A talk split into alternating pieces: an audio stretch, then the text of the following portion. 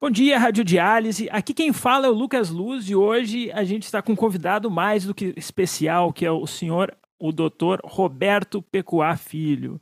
É um nome que boa parte de vocês já está ou deveria estar tá familiarizado por ser um dos grandes nefrologistas aí da nossa época, que conduziu vários trials importantes. O doutor Pecuá um celeiro de ases da nefrologia brasileira, que é o Paraná. Ele é professor titular e pesquisador da PUC do Paraná e é líder científico do George Institute of Global Health nas Américas.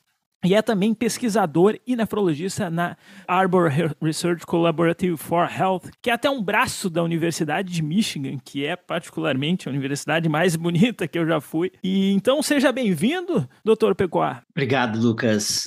É um prazer estar aqui. Você falando, eu fico lembrando, né, de trajetória. Eu fiz meu, né, minha carreira quase inteira no Brasil, né? E estou aqui em Michigan agora há cinco anos é, morando nessa, nessa cidade que eu, com, como você, aprendi a gostar e apreciar, né?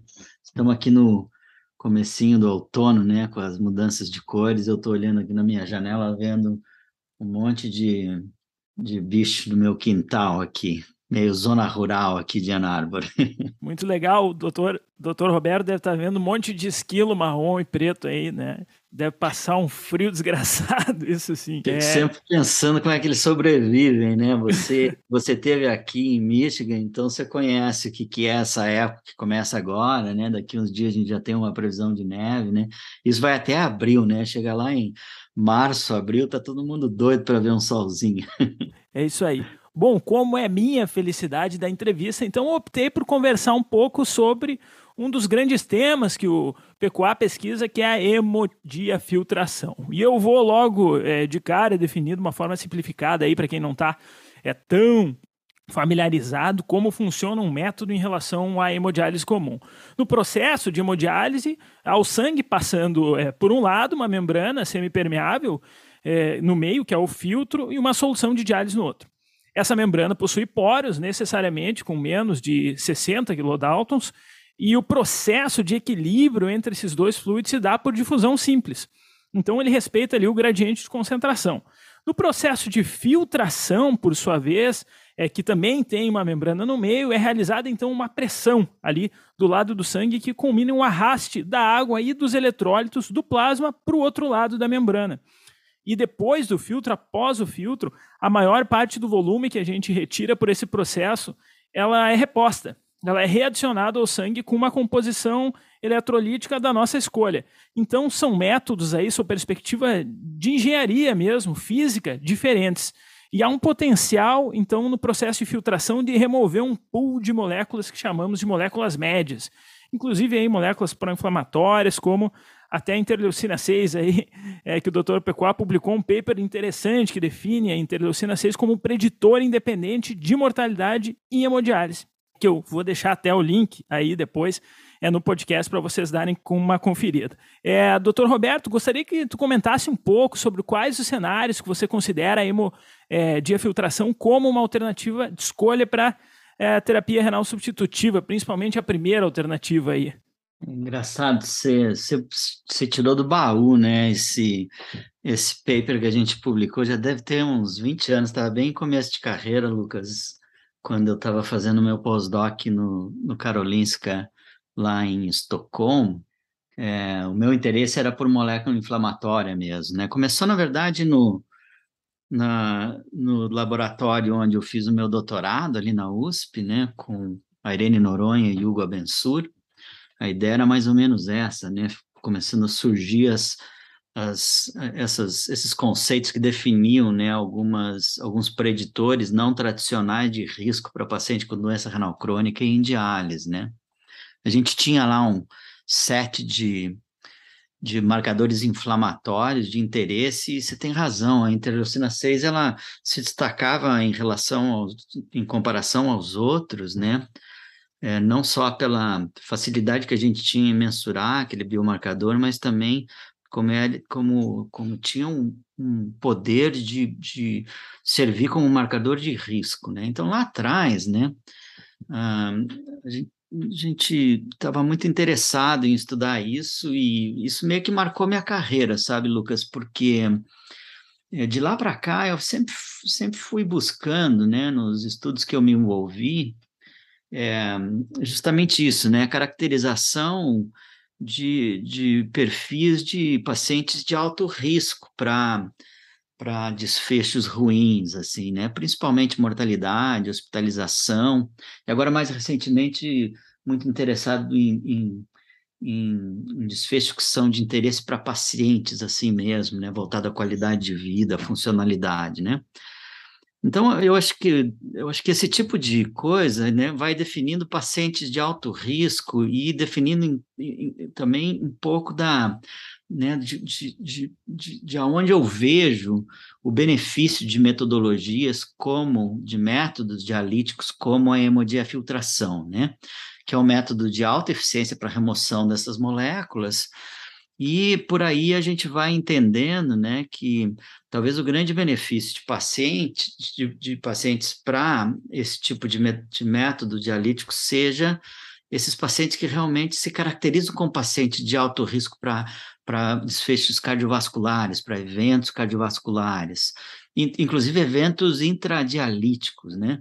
Pacientes que, por exemplo, têm muita instabilidade hemodinâmica durante a diálise, é, ou então que são pacientes que têm a, a, perspectiva, né? São, são aqueles pacientes que a gente caracteriza como pacientes que, num curto prazo de tempo, podem ter é, desfechos ou eventos cardiovasculares, como, por exemplo, descompensações de insuficiência cardíaca, infarto agudo do miocárdio, a, a acidente vascular encefálico. Né? Então, esse é o primeiro grupo de pacientes que eu vejo que ele se beneficia da hemodiafiltração. Né? São pacientes que têm alto risco cardiovascular.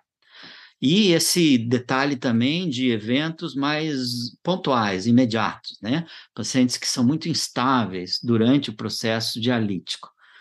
Esses pacientes tendem a, a ter uma melhora bastante importante, assim, do perfil de hipotensões que eles fazem durante o procedimento, instabilidade, assim, né? Agora, a hemodiafiltração, talvez por, ser um, por ter um, essa característica de, dessa remoção mais eficiente, né, de marcadores que a longo prazo também vão estar tendo, trazendo problema para paciente, tem alguns outros, outros grupos de pacientes que eu vejo que são muito interessantes para o método, né? As crianças, por exemplo, são, se beneficiam muito, né? Você não, você não vê evento cardiovascular em criança, mas elas crescem muito mais rápido, né? Quando você transita eles para hemodiafiltração, tem experiências pediátricas bem interessantes documentando isso, né?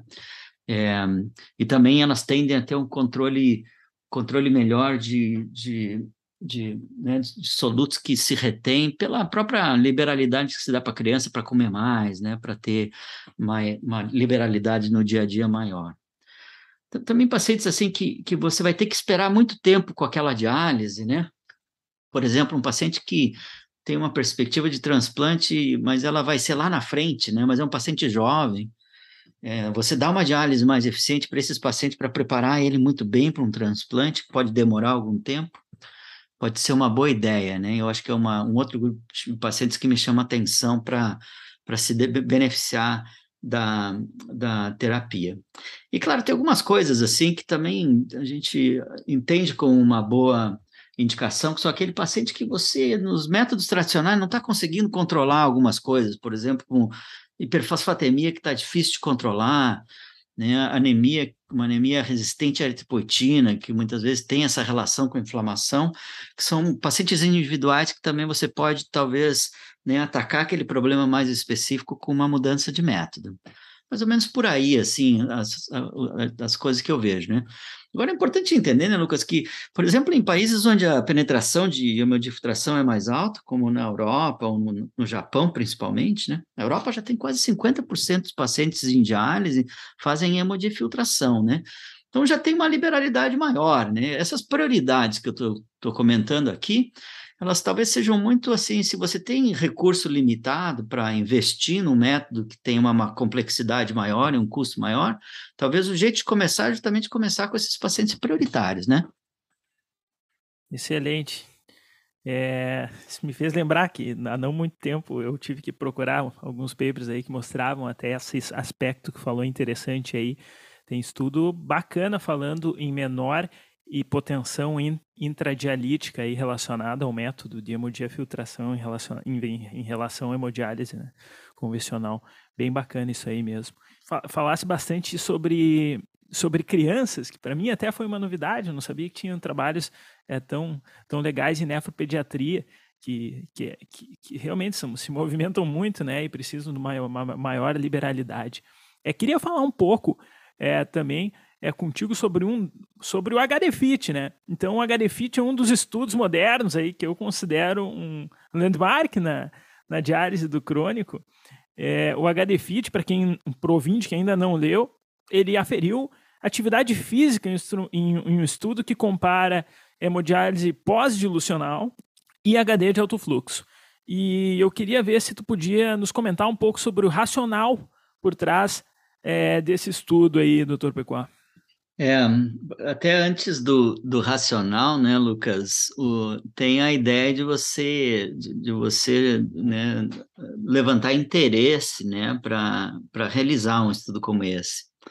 Sabe que o HDFIT, na verdade, se a gente olhar né, em estudos clínicos multicêntricos, randomizados, né, RCTs, no Brasil, ele é o maior estudo já feito em diálise no Brasil, do ponto de vista de número e do ponto de vista de, né, de, de, de impacto, assim, né? Então, eu tenho, primeiro, muito orgulho, né, de, de ter liderado o comitê, comitê diretivo desse estudo, de ter organizado, né, e de ter é, inclusive é, lá em Curitiba, ter realizado toda a coordenação logística do estudo, né? A gente tinha, a gente tem lá, né, um centro de pesquisa clínica, muito acostumado a fazer trials em parceria com a indústria, né? Mas esse estudo, na verdade, a gente controlou inteiro uh, de lá, né? Um estudo acadêmico, gerado e tocado, né, dentro de uma uma organização de pesquisa clínica acadêmica que foi lá na, na PUC do Paraná, né?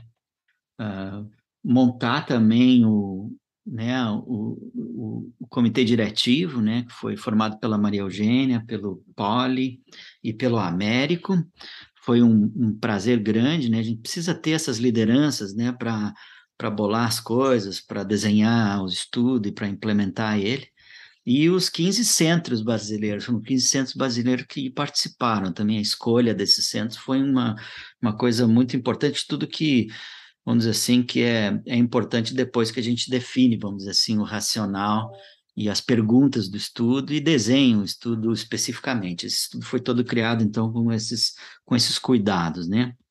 E, e o racional, na verdade, é muito baseado na, numa inspiração que eu tive em começar a, a focar estudos clínicos, tanto nos estudos de observação, como que eu faço aqui com o grupo DOPS, né? Uh, como também nos trials que eu tenho participado. Isso, isso, foi, foi muito gerado por uma inspiração que eu tive quando eu estava em Sydney e acompanhei os movimentos de um, de um grupo que, de uma iniciativa, né, que se chama SONG, né, uma iniciativa para tentar envolver pacientes, a voz do paciente na definição de prioridades, né, do que eles acham importante para eles, né, o que, que eles gostariam de ver resolvido nas perguntas de estudo clínico. E a partir dessa, desse envolvimento e da participação em alguns, em alguns projetos do Song, né, eu comecei a perceber que, na verdade, uma das coisas mais importantes que, que os pacientes consideram, que eles gostariam de ver resolvido com a evolução da ciência dentro da nefrologia, pacientes de diálise, né, é justamente a, a, a redução da fadiga que eles sentem, né? Essa fadiga, assim, que tem dois, para mim tem dois dois um espectro com do, dois pontos importantes, dois pilares importantes. Uma aquela fadiga logo depois da diálise, né? No, nas horas que se sucedem a sessão de diálise, que os pacientes realmente reclamam muito, né? Que é um período que incomoda muito eles, né? É, tempo até a recuperação daquela sessão, uma espécie de uma ressaca pós-diálise que eles têm, né, que você e né, os nossos ouvintes aí cuidam dos pacientes diálise devem, devem ouvir muito no dia a dia. Ah, incomoda muito aos pacientes isso, né? E a outra coisa é uma fadiga mais crônica, assim, né? Que tem múltiplas causas, né? Essa fadiga crônica é a coisa que impede os pacientes no dia a dia de se reintegrar atividades de dia a dia, atividades sociais, atividades físicas, é, performance cognitiva também, né? Ou seja, essa coisa, para mim, é, tanto da, da, minha experiência de 20 anos tratando desses pacientes, como a minha experiência também olhando né, na pesquisa voltada para desfechos relevantes para paciente, sempre se destaca muito na conversa deles, né? Então, isso, um pouco foi essa, essa a motivação, né? Para desenhar o HDFIT do jeito que ele foi desenhado. É, é claro que a gente pensou em várias formas de fazer isso, né? A gente acabou é, tomando algumas decisões é, que a gente pode falar um pouco mais hoje também, né? Mas a, eh, né, a, gente levou muito em consideração assim o que você podia fazer com né, com os recursos que a gente tinha e um pouco com o cenário internacional também, né? São coisas que é, que, que, guia muito as minhas decisões dentro de desenho de estudo clínico é não fazer mais do mesmo, assim, né? Ou seja, eu tenho uma implicação com, né, com repetição de coisas só para criar uma confirmação numa realidade local, né? Então a gente sentia que realmente os estudos clínicos é, com hemodiafiltração, eles tinham muito foco para reduzir mortalidade ou reduzir morbidade tipo hospitalização, ou então redução de biomarcador, né? A gente não quis fazer isso, a gente quis por, um, por uma frente diferente, assim, isso criou um pouco da, da história desse, desse trial, que eu, que eu também tenho um, um carinho muito grande por ele, pelo, pelo, pelo que ele gerou no Brasil, né? Fadiga e dor são queixas do dia a dia da diálise. É realmente é uma observação clínica que depois se traduz aí num, num estudo, né? Numa tentativa de resolução. E, bom, eu sou fãzasto da Garefit, né? Não só pela contribuição científica, mas porque, bom, doutor Roberto, cara veterano, deve se concentrar mais ali na parte de estatística dos papers. Eu tô na fase que eu tô viciado pelo materiais e métodos. Eu passo um tempo, releio, releio materiais e métodos, e o materiais e métodos desse tipo de estudo acaba nos dando um panorama também sobre as práticas é, de quem pensou o estudo, inclusive sobre como fazer o estudo, o que, que era factível, a forma como for fazer. Quem tentou pensar em desenhar um trial sabe que essa parte dá uma dor de cabeça. É, por exemplo, em contínua, que é, a zona, o fluxo de sangue é uma zona cinzenta, se é por peso, se é por fluxo de dialisato, enfim, é, eu tenho por prática botar os pacientes, é, num, pacientes que têm peso médio, um início é, com fluxo de sangue de 110. E outro dia um, um, residente me perguntou de onde é que eu tirei esse número. E eu tirei do ELAIN, que foi um estudo que chegou perto de mostrar uma vantagem em HD precoce, e o pessoal estava em contínua. É, então, esse era o fluxo de sangue que se usava de forma protocolar no estudo, eu resolvi adotar para mim. Né? E, e passando para HD Fit, explica para nós um pouco como era a prescrição da hemodiafiltração desses pacientes. É, o racional é muito parecido do que você está tá descrevendo, né, Lucas? A gente, claro, você olha na literatura e você tenta, na verdade, na intervenção que, que você está definindo, você tenta olhar as intervenções que se associam a melhores resultados de forma mais consistente, né? Foi o que a gente fez, né? A gente isso, isso é um conceito que na verdade é bem interessante a evolução, né? Qual é o principalmente do ponto de vista de volume convectivo como componente principal, né, da, da prescrição de hemodiafiltração, a gente foi vendo uma evolução, né, ao longo dos últimos 15 anos, assim, para esse conceito de qual é a prescrição de volume convectivo que se associa a melhores resultados de forma mais ampla, né? Então, a gente começou com subanálise de alguns dos, dos trials que foram feitos na década de 90, né? Depois, mesmo em análise de mundo real, né? Aqui, aqui a gente fez no DOPS uma análise sobre uh, resultado clínico de hemodifiltração estratificada por, por volume convectivo, né? que chegou a, a números assim que depois foram implementados dentro do talvez do melhor estudo clínico feito até hoje, né?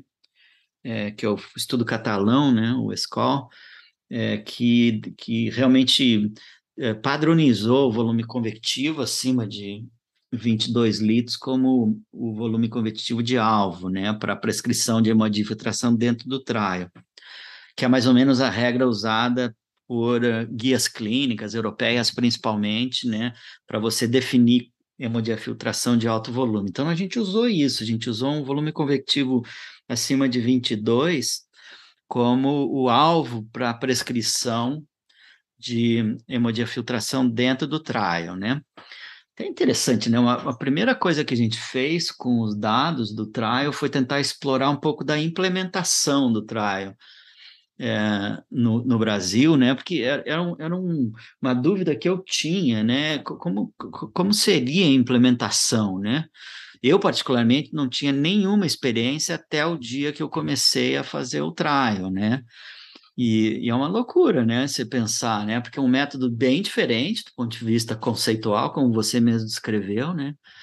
E, e eu tinha muita curiosidade de fazer isso. E quando, quando eu, na verdade, estava falando com a, a, com a, a Sinaia, que, é a, que foi a enfermeira que fez a, o treinamento das equipes para implementar HDF nos, nos, nos, centros que estavam fazendo o trial no Brasil, né? Lembra que na época, na verdade, a hemodifiltração era coisa feita de forma muito discreta no Brasil, individualmente, em casos selecionados, né? o lançamento da, do equipamento dedicado à hemodifiltração que a gente usou no trial, que é a, a, uma máquina da Fresenius 5008, ele foi introduzido no Congresso Brasileiro de Nefrologia, foi lançado em Belo Horizonte em 2014. Então você vê que tudo é muito recente, né? E a gente não sabia como ia ser para implementar isso, né? E, e a Sinaya falou para mim uma vez, ela disse assim, não, mas não se preocupa, a gente vai lá, a gente faz uma semana de treinamento da equipe, e pode pôr no trial que a coisa vai andar. Eu. Que confiança, eu, hein? Pois é, né, cara? É, ela é gaúcha, por isso acho que ela tem um pouco essa coisa de vocês aí. De... e, e, e, eu disse assim: ah, não vai dar certo esse negócio, não é possível, né? E, e, e, o primeiro centro que começou, que fez, pôs o primeiro paciente, foi lá em Curitiba, foi na Santa Casa, né? Onde, onde a gente tem um serviço lá. Então ela chegou lá, a equipe foi lá e, e treinou num, um dia mais teórico, do dia hands-on na máquina e tal, e no terceiro dia já põe no, põe no estudo. A gente randomizou no dia que o paciente transitou para a máquina, né? E a gente fez isso em todos os, os 100 pacientes que foram randomizados para o braço de HDF, né? Eles eram treinados rapidamente pela mesma equipe e no dia seguinte montavam. E, e, essa implementação, na verdade, ela aconteceu de uma forma muito tranquila, sabe? Eu fiquei realmente impressionado, né? Claro, né, que nós estamos falando de um equipamento que é, que é, que é desenhado para isso, né? Mas realmente a gente, para você ter uma ideia, na primeira, no, no, quando a gente olha nos dados de 30, 30 dias, ou seja, já, já no, no comecinho, né, do, do, do do, acompanhamento desses pacientes, a média no HDFIT de volume convectivo foi de 26 litros, média. Ou seja, sobrou, né? Ou seja, a gente, pessoal na verdade. Bom de catéter, bom de catéter, esse pessoal aí. É, na verdade é bem isso mesmo. Você, você, você pegou no ponto crucial, né? A gente, na verdade, a gente, na verdade, um, um dos critérios para entrada no estudo foi ter um bom acesso, né? Um bom acesso vascular. Fazer, fazer uma infiltração com bom acesso vascular é mole, né? O problema é você fazer com pacientes que não têm, que não conseguem dar fluxo bom eh, por, por problemas de excesso. Mas a gente tinha, a gente tinha mais ou menos 7% dos pacientes no, no estudo HDFIT, eles faziam diálise por um, um permicate, por um cateter permanente, e vai bem também, sabe? E, e, então, esse, esse, esse era o conceito, né? Do ponto de vista de prescrição, de implementação, a gente treinava as equipes, transitava o paciente para hemodiafiltração, prescrevia o volume convectivo alvo de 22 ou mais, e deixava o tratamento rolar para ver o volume convectivo entregue, né? E o volume convectivo entregue no HD Fit foi de 26 litros, ou seja, 4 litros acima do, do alvo, né? E foi uma surpresa nossa, eu acho que garantiu um pouco da, né, desse, desses resultados que a gente vê que são resultados de uma diálise muito efetiva, né? Mesmo, Lucas, mantendo uma, um, um, tempo de diálise restrito para poder ser comparado ao, ao, grupo de pacientes que fazia HD de alto fluxo. Né? A gente não queria ter, alcançar volume convectivo, mas às custas de maior tempo de diálise. Então, o tempo de diálise foi exatamente igual ao tempo de diálise que a gente viu, viu no grupo uh, de HD, HD de alto fluxo, né? Foi uma coisa boa, porque é uma das críticas da, do, das pessoas que olham em alguns estudos antigos, né? Que eh, o tempo de tratamento para alcance de volume convectivo maior pode ser maior. No nosso estudo foi igualzinho, né? A gente viu superioridade bem marcante bioquímica, e, e, e, em, outros, em outros desfechos, né? mas com o tempo de diálise exatamente igual. Perfeito. E mas por curiosidade mesmo, tu, tu pensaria ou pensou em adicionar um braço pré-dilucional em algum contexto, Roberto?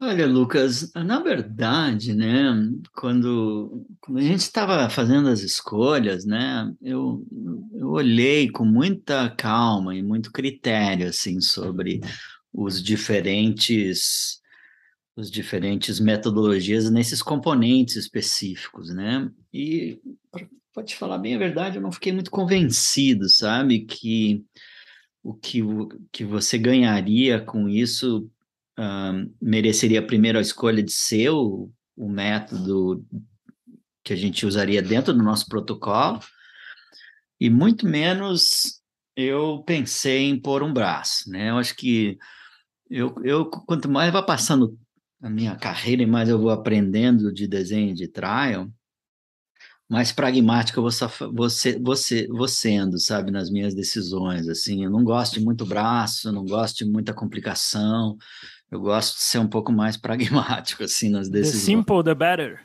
É, é por aí mesmo, é.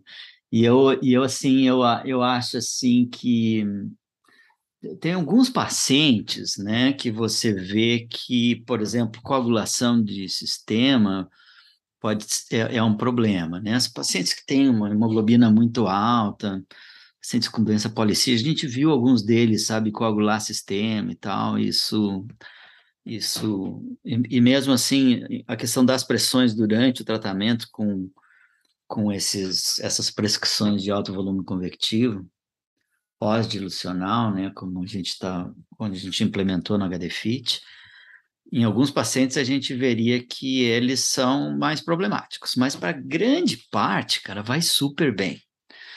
E, e eu não senti, assim, a necessidade de, de ou, ou não me arrependo, né, de no, no nosso protocolo ser feito assim. E, e eu acho que essa é uma visão meio geral, assim, sabe, da, dos protocolos em prática clínica, assim, ao, ao longo do mundo, assim, é, é mais dominante e, e os resultados clínicos são atingidos uh, da mesma forma. Em criança, tem alguns protocolos em pediatria, assim, que eles gostam muito de fazer um, pré-dilucional, sabe? Tem um, um amigo meu que eu até visitei um dia desses em Santiago, no Chile, tem um, um programa de diálise pediátrica 100% HDF, ele usa um protocolo pré, uh, é a preferência dele. Mas acho que assim, em adulto, é, né, olhando nas indicações que a gente conversou aqui do início da nossa, da nossa conversa, eu acho que o, o, o modelo pós-dilucional vai super bem para grande maioria dos pacientes. Perfeito.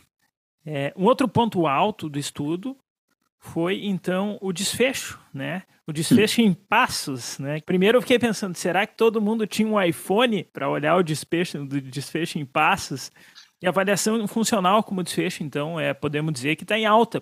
A gente sabe que o HDFIT foi um dos pioneiros e agora tem vários trials avaliando aí funcionalidade. Não é a bola da vez, mas é uma delas, né? O HDFIT acabou usando é, uma tecnologia e não apenas scores para isso, né? Porque a grande maioria dos trajes fala, ah, score de funcionalidade, score de qualidade de vida, a gente vai cair no SF32 e tal. E como foi que tu pensou é, esse desfecho nesse formato, professor? Olha, Lucas, na verdade, é um pouco nessa linha mesmo, né? Eu, eu vim olhando a, desde um tempo atrás, assim, né? Tanto nas minhas experiências com o, o, um dos outros grandes estudos que eu, que eu me envolvi, né? Que foi o BRASPD, que é uma corte brasileira de diálise peritoneal, e depois minha experiência com o DOPS, né? É, é, me fez entender as limitações de questionários de avaliação que o paciente refere, né? A, ou responde a essas coisas, principalmente quando você usa isso como desfecho primário, né?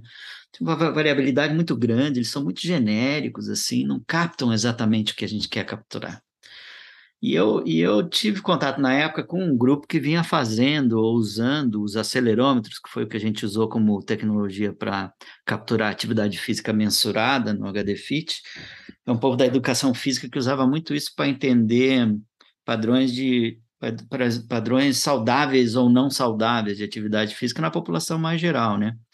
É um método que foi muito usado também em programas de reabilitação, tanto em ciência cardíaca quanto em é, DPOC e obesidade. É, e, e, e, é como você falou mesmo, né? Ele, é, ele, ele é um modelo parecido com o modelo que está inserido né, nos aplicativos de, de, de saúde do, dos, dos smartphones e do iPhone, né?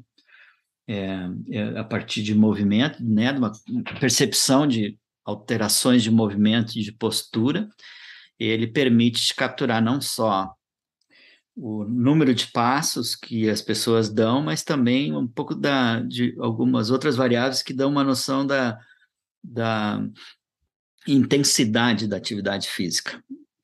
Então eu, eu me apaixonei por um método, assim, antes de usar ele como desfecho no trial, de usar isso como forma da gente entender um pouco o, o padrão de atividade física que as pessoas têm, né? E, e, a gente aplicou justamente isso. Né? A gente tinha os equipamentos, a gente, né, a gente distribuía entre os pacientes do estudo. Cê, cê, na verdade, você usa ele na cintura, assim, né? Ele é triaxial e é a forma mais precisa de você capturar a atividade física que a gente usou no TRAR, né? E todos os 200 pacientes do estudo, durante o ano que a gente implementou o estudo, eles durante uma semana no começo, uma semana no meio de três meses, uma semana ao fim do estudo, em seis meses, eles fizeram uma, usaram esse equipamento durante sete dias seguidos, durante a diálise, enquanto está em casa, só tirava para dormir. E a gente tem hoje no nosso, nosso banco de dados um número absurdo de, de dados que dão uma granularidade para você entender né, o que os pacientes fizeram ao longo desses, dessa semana que utilizaram o acelerômetro, que é incrível. A gente precisa ter uma ideia, Lucas, a gente usou um parâmetro que era só o número de passos 24 horas iniciadas no momento que o paciente saía da diálise. Esse foi o parâmetro que a gente usou, que era o desfecho primário, né? Mas a gente poderia fazer mil cortes nas coisas aí, né? Estava até conversando um dia desse com o povo que participou do estudo, né? A gente ainda queria olhar, porque teve muita surpresa nos dados que a gente viu, né? Mesmo não, não só nas diferenças vistas entre os grupos, mas mesmo assim no, no padrão da semana de um paciente dialítico, coisas assim surpreendentes, né? Por exemplo, uma coisa que me surpreende, assim, é, se, se, né, se, se, quando a gente olhou no momento da semana que o paciente mais caminhou foi justamente o dia que ele uh, uh, uh, as horas que se que sucedem ao tratamento dialítico que é um negócio maluco, né? A gente acabou de falar que os pacientes têm um enorme de uma ressaca pós-dialítica e o pico de atividade física desses caras são nas horas que se sucedem da diálise, que é o momento que os pacientes são forçados a caminhar até chegar em casa né? Ou até a ambulância, ou até o ônibus, ou até o táxi, mas é o momento, né? Ou seja, esses pacientes de diálise, eles não caminham muito como opção, em média, né? Eles caminham quando eles precisam caminhar. e como essa, tem vários outros aprendizados do padrão de atividade física que a gente aprendeu e está aí explorando, né, aos poucos. Vários insights aí, várias brainstorming. A gente podia fazer uma corte head-to-head aí, botar acelerômetro no residente da nefrologia e no da cirurgia vascular. E aí a gente podia ver qual é que ser o desfecho. Bom, então a gente comentou sobre a diferença física da terapia, sobre o racional, sobre estudo, sobre materiais e métodos. E também a gente pode ter alguma discussão se a gente seguir ali é, o, o protocolo do artigo. O, o, estudo ele foi publicado em 2020 e você notou alguma mudança, alguma evolução, involução na terapia é, de hemodiafiltração desde então? Olha, Lucas, na verdade, uh, o que aconteceu com a hemodiafiltração, com a utilização de hemodiafiltração no Brasil é um negócio incrível, né? Uma história incrível e eu gostaria de acreditar, né, que o fato de dela ter sido implementada em, em paralelo com a realização de um estudo clínico para gerar nova evidência e para introduzir e implementar isso em alguns centros no Brasil, teve um papel no impacto que o crescimento da modalidade teve no Brasil, né? Então, né, a gente falou agora há pouco que antes de 2014 eram casos anedóticos de hemodifiltração no Brasil, né? De lá para cá, nesses seis, né, sete anos, oito anos agora, né? São cinco anos depois do estudo, a gente pulou assim de números raros de utilização para 5 mil pacientes em hemodiafiltração no Brasil, né? Esses são os números atuais, né? Para mim, o gr grande, o grande movimento que eu vi, né, após o trial é um, um aumento no interesse da comunidade brasileira, e o, e o aumento na implementação de hemodifiltração de forma crescente, né? Então, praticamente zero um tempo atrás para 5 mil pacientes utilizando isso, esse método como, como né, um, um tratamento dialítico, né? Infelizmente, ainda restrito a pacientes que têm, que são usuários de medicina suplementar, né? Porque na verdade, muito do. Uma coisa é o interesse da comunidade, a outra coisa são as viabilidades regulatórias. Né? Eu acho que a aprovação do código de HDF na, na ANS foi essencial para esse crescimento e para gerar, então, para alavancar né, a utilização. É, junto, é claro, com, com, com a percepção positiva da comunidade, né? Talvez começando em participantes do trial, depois sendo expandido, né? para a experiência em mundo real, em clínicas diferentes, mas para mim essa é a grande, é a grande mudança que eu vi ao longo do tempo, é a questão do interesse e da utilização como uma, né, uma modalidade né, que chega a esses 5 mil pacientes utilizando o método no momento. Muito legal, né? Falando de capilaridade do Brasil e sobre, sobre essa perspectiva, também dá um pouco de confiança o trial aí, que sugere que a gente use ser feito por um brasileiro aí. Muito bacana. Bom, pessoal, a gente teve a honra de conversar e saber um pouco sobre, até sobre a cozinha do estudo, né?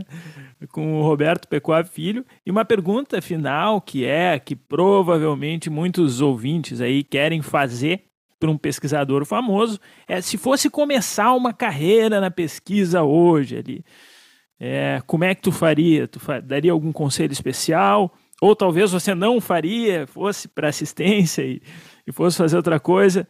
É, algum recado aí para a gurizada, Pecuária? É, interessante a pergunta, né? E, é, engraçado, sabe, Lucas, que eu, eu, na verdade, o meu envolvimento, envolvimento com pesquisa foi muito tardio, assim, né? Eu, na verdade, até eu sair da residência, do meu fellow, assim, eu, eu tinha zero de, de experiência com pesquisa, né? Não tive oportunidade antes, né? E, e hoje eu, né, investigação clínica, assim, é, é boa parte da minha vida, né? Então, é, se é uma coisa que eu acho que eu, que eu, que eu se eu, se eu tivesse a, a oportunidade, eu teria feito um pouco antes, né? Seria realmente me envolver com, com pesquisa mais cedo, assim mesmo, né? Eu acho que mesmo dentro da graduação, né? Hoje as oportunidades são tão são tão mais uh, abrangentes, né? De você fazer uma iniciação científica ou então uh, poder fazer algum tipo de pesquisa dentro dos programas de residência médica, né? Se né, aproveitando de pessoas que que estão né, nas, nas carreiras acadêmicas, carreiras acadêmicas também envolvidos com, com residência médica, né? Acho que são coisas que oferecem oportunidades que as pessoas que teriam que têm interesse de né, de ter essa experiência deveriam se aproveitar disso um pouco mais cedo, né? É, essa seria uma, uma coisa que eu acho que né, se eu tivesse oportunidade lá atrás teria teria facilitado a minha vida, né? É, e eu acho que uma outra coisa, assim, eu acho que existe um, um, um, preconceito, né, de que você, na verdade, como médico, é difícil de fazer pesquisa, né? Eu acho que eu acho que as oportunidades estão aí, principalmente se você tiver um modelo de integração nisso com o teu dia a dia, né? É, ou seja, a integração da, das atividades de pesquisa com atividades clínicas, ela é muito favorável, né? favorável para você levantar as perguntas certas e tentar entender as coisas que você faria que teriam impacto. É, e a pesquisa ela retorna para a tua vida profissional clínica também de uma forma em aumentar a qualidade do, tu, do teu do teu da tua assistência médica também, né? Então, eu acho que é um pouco de preconceito que as coisas são muito divididas, né? Eu acho que um, um conselho para as pessoas é, é, olhar a pesquisa como parte da vida médica do, né, de, da, que a gente tem, que eu acho que essa é a forma certa de ver as coisas e a forma que tende, a otimizar as chances que as pessoas têm de ter sucesso em carreiras híbridas, assim mesmo, né, onde, onde você cuida de pacientes e você avança no tratamento a partir de né, da implementação de ideias nos formatos de pesquisa com as metodologias mais uh, adequadas. Muito bem. Em outras palavras, né, parem de olhar o cara que está fazendo pesquisa com uma cara de não, esse cara faz pesquisa, né? Esse cara não clinica. Não, esse cara faz pesquisa e clinica e é capaz de fazer as duas coisas melhor do que tu, né? então tá bom, Roberto. Fica um abração aí é, da equipe Nefropaper. Seja bem-vindo aí no podcast. E bom dia, Rádio Diálise! Esse podcast tem o objetivo de educação médica. As informações aqui prestadas exprimem as opiniões dos seus integrantes no momento da gravação. Não esqueça que, que a medicina constantemente. É. Não utilize as informações ouvidas aqui como conselhos médicos para si ou para outros. Em caso de necessidade, procure opinião médica direcionada.